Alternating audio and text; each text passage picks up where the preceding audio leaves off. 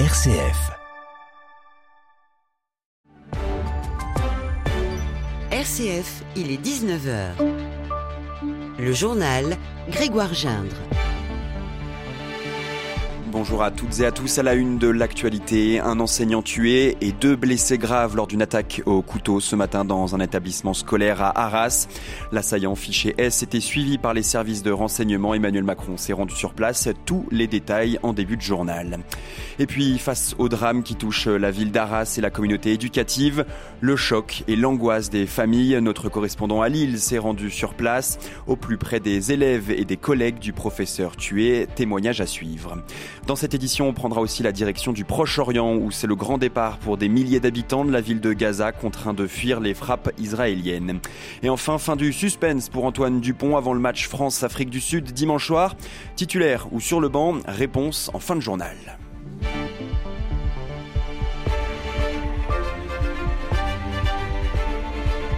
L'horreur, l'effroi donc en pleine journée à Arras.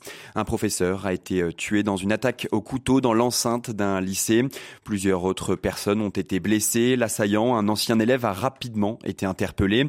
Le récit des événements à Arras avec Michel Picard de RCF Hauts-de-France. Il était aux alentours de 11 heures ce matin quand un ancien élève âgé de 20 ans est entré dans le lycée Gambetta Carnot muni de couteaux. Il aurait crié Allahu Akbar, brandissant ses armes, avant d'être ralenti par des adultes qui se sont interposés. Le cuisinier et un professeur de sport ont été grièvement blessés. Un professeur de français âgé de 57 ans a lui succombé à ses blessures. La police est intervenue moins de 5 minutes après un appel de secours. Des élèves sont restés confinés une bonne partie de la journée, tout comme dans d'autres établissements de la ville. Une cellule d'écoute a été mise en place et l'onde de choc est palpable ici à Arras. En témoignent les visages hagards d'élèves ou de parents dans l'incompréhension totale. De nombreux riverains sont encore ce soir aux abords du périmètre de sécurité mis en place par les forces de l'ordre, déployées en très grand nombre. L'assaillant d'origine tchétchène, fiché S pour radicalisation, était suivi par les services de renseignement sur écoute. Il avait même fait l'objet d'un contrôle hier. Aucune infraction relevée. L'un de ses frères a été arrêté à la mi-juillet. Un autre de ses frères est en prison depuis 2019 dans le cadre d'un attentat déjoué. Et ajoutons que le parquet national antiterroriste a ouvert une enquête pour assassinat en relation avec une entreprise terroriste. Face aux événements, l'exécutif sur le pont, Emmanuel Macron qui s'est rendu sur place, est de retour à Paris où il préside actuellement une réunion de sécurité à l'Elysée. Le chef de l'État a dénoncé la barbarie du terrorisme islamiste et appelle à ne pas céder à la terreur. Le ministre de l'Éducation nationale, Gabriel Attal, lui aussi s'est rendu dans le lycée et il réunit dans 30 minutes l'ensemble des organisations syndicales d'enseignants au ministère de l'Éducation nationale. De son côté, l'évêque d'Arras, monseigneur Leborgne, a réagi par voie de communiqué, je cite, avec toute l'Église, je redis que la violence ne peut jamais se réclamer de Dieu. Un hommage rendu donc par le diocèse d'Arras. Et après le drame, le choc de toute la communauté éducative, L'émotion était palpable tout au long de la journée. Pour certains, ces victimes étaient des collègues, des mentors, des professeurs, des amis, des connaissances. Je vous propose d'écouter quelques témoignages d'enseignants, d'élèves et parents d'élèves. C'était devant le lycée Gambetta à Arras cet après-midi. J'ai eu un texto du lycée le matin, vers euh, midi 30. J'ai direct mis BFM TV et je regarde. J'avais peur. J'ai envie de pleurer, j'avais peur, j'ai juste envie de le voir. Et euh, lui, au téléphone, maman, il y avait un terroriste, il y avait un terroriste avec un couteau qui court euh, dans la cour. C'est traumatisant parce que je suis sorti et en sortant, j'ai vu la personne courir devant moi mon sentiment, c'est un sentiment un peu de rage. En fait, j'avais regretté de ne pas avoir couru pour attraper la personne. Quand je me suis rendu compte que c'était mon ancien prof de français qui est mort, mon ancien prof de sport qui s'est fait poignarder, c'est à ce moment-là que j'ai su que c'était vraiment quelque chose de vraiment grave. Le prof de, français, monsieur Bernard, il était super. Il s'accrochait vite euh, aux, élèves. Je suis professeur de philosophie dans l'établissement. Je lui ai dit mais vous pouvez pas faire ça, c'est pas possible. Et il s'est retourné vers moi. on était deux à ce moment-là. Euh, on, on, a reculé, on s'est mis derrière des portes vitrées, il nous a poursuivis comme à ce moment-là. On savait pas trop comment barricader, on l'a eu en face de nous, un peu aidé par d'autres, on a réussi à mettre le verrou. C'est en sortant que j'ai vu euh, que le, le, rame était là. C'est-à-dire que j'ai vu un collègue dans, dans, une mare de sang, des collègues qui avaient cherché à le soigner, à le prendre en charge et qui étaient en état de choc avec du sang sur les mains. Euh, là, j'ai compris qu'il y avait effectivement quelque chose qui nous dépassait complètement, d'inimaginable, euh, grande incompréhension. Et là, ben voilà, beaucoup de tristesse. on porte le deuil d'un collègue. Et cette nouvelle attaque n'est pas sans rappeler euh, l'attentat de Samuel Paty dont le triste anniversaire de la mort est ce lundi. Trois ans plus tard, l'école est une nouvelle fois touchée en son sein. Yanis Roder est professeur d'histoire-géographie et directeur de l'Observatoire de l'éducation de la Fondation Jean Jaurès. Pour lui, il faut désormais que de vraies décisions politiques soient prises on est dans l'émotion, mais il faut qu'on sorte de l'émotion. Une fois qu'on sera sorti, de toute façon, nous sortirons de l'émotion. Il ne faut pas qu'il y ait l'émotion, puis après, pof, on reprend sa petite vie, euh, la vie normale, on va dire, et puis jusqu'au prochain événement tragique. Il faut penser ces événements et il faut penser ce qui motive le passage à l'acte de ces assassins.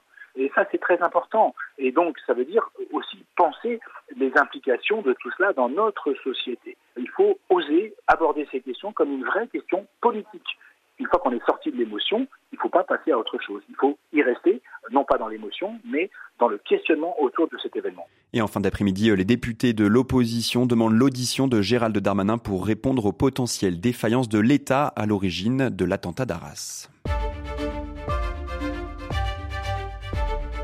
L'autre grosse actualité de la journée, ce sont les affrontements qui se poursuivent entre Israël et Gaza près d'une semaine après l'attaque du Hamas. L'armée israélienne a ordonné ce matin l'évacuation sous 24 heures vers le sud de tous les civils de Gaza.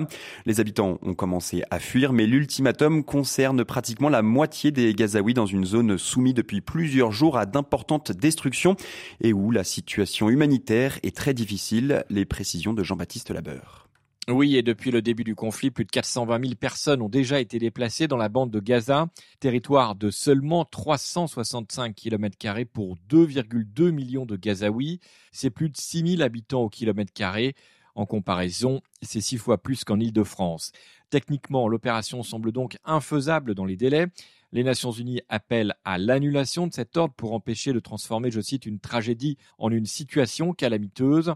Le ministère de la Santé palestinien estime lui impossible d'évacuer les patients vulnérables des hôpitaux du nord de Gaza et selon l'OMS, il n'y a plus de lieu sûr dans le territoire. Le porte-parole du Conseil de sécurité nationale américain, John Kirby, reconnaît lui-même qu'il s'agit d'un défi de taille dans un environnement urbain très dense et dans une zone de combat. Par ailleurs, l'essence manque pour les déplacements et la frontière avec l'Égypte est fermée.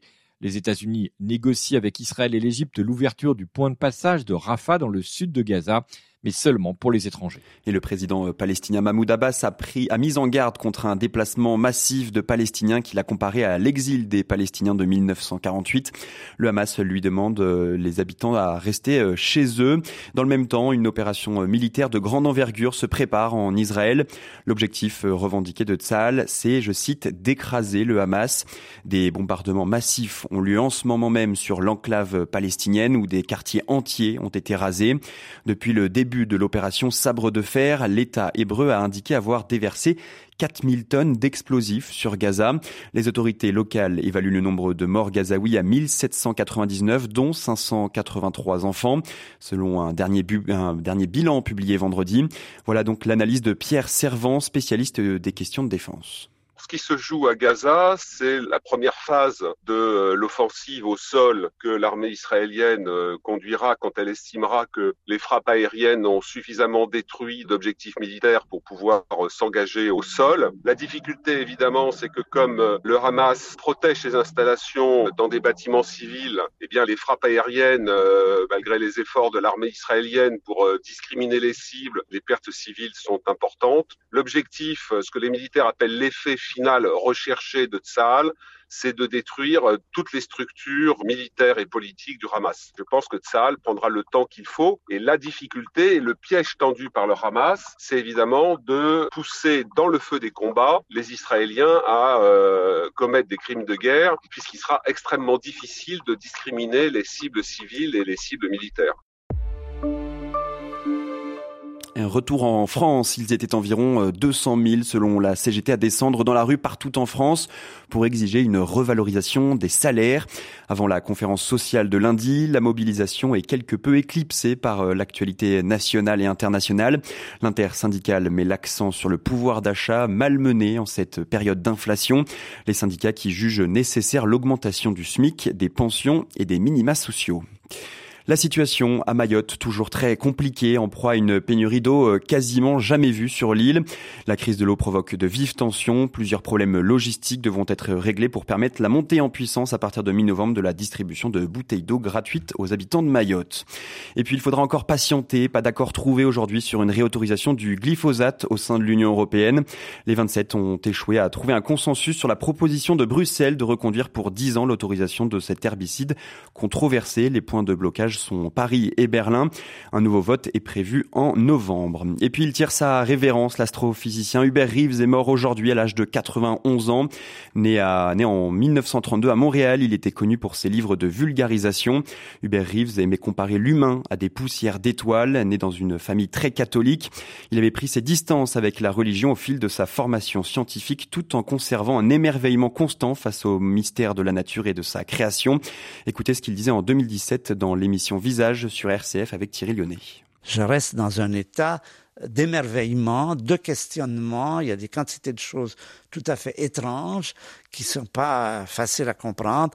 Je ne sais pas et je, je ne sais pas si je saurai un jour. Oui, mais face à cette question de cet univers est-il le fruit du hasard? Est-ce que tout Je n'ai pas de réponse à cela. Vous savez pas Vous n'allez pas vous prononcer là-dessus Non, c'est pas je peux pas me prononcer, il faudrait que j'ai des raisons pour me prononcer. Vous ne prononcez pas sur une question si vous n'avez pas des éléments. Je suis intrigué par ces questions, mais d'abord le hasard m'a toujours paru un, peu un alibi, un, peu pauvret. Euh, je ne crois pas que Mozart soit le fruit du pur hasard, mais je ne sais pas quoi mettre à la place. Et on termine ce journal avec euh, du sport. Fin du suspense, je vous l'avais dit en, début de journal. Antoine Dupont sera donc bien présent sur le terrain avec le 15 de France dans le match contre l'Afrique du Sud dimanche. Le choc de ces quarts de finale, c'est une bonne nouvelle pour euh, les tricolores qui affronteront donc les Springboks dans un quart de finale où tout est ouvert. Le capitaine des Bleus jouera quand même casqué après euh, sa fracture au maxillo-zygomatique contre euh, la Namibie. Une semaine euh, d'entraînement après, il sera donc prêt au rendez-vous. Merci à tous d'avoir suivi cette édition du 19h. L'actualité revient dès 7h30 sur RCF.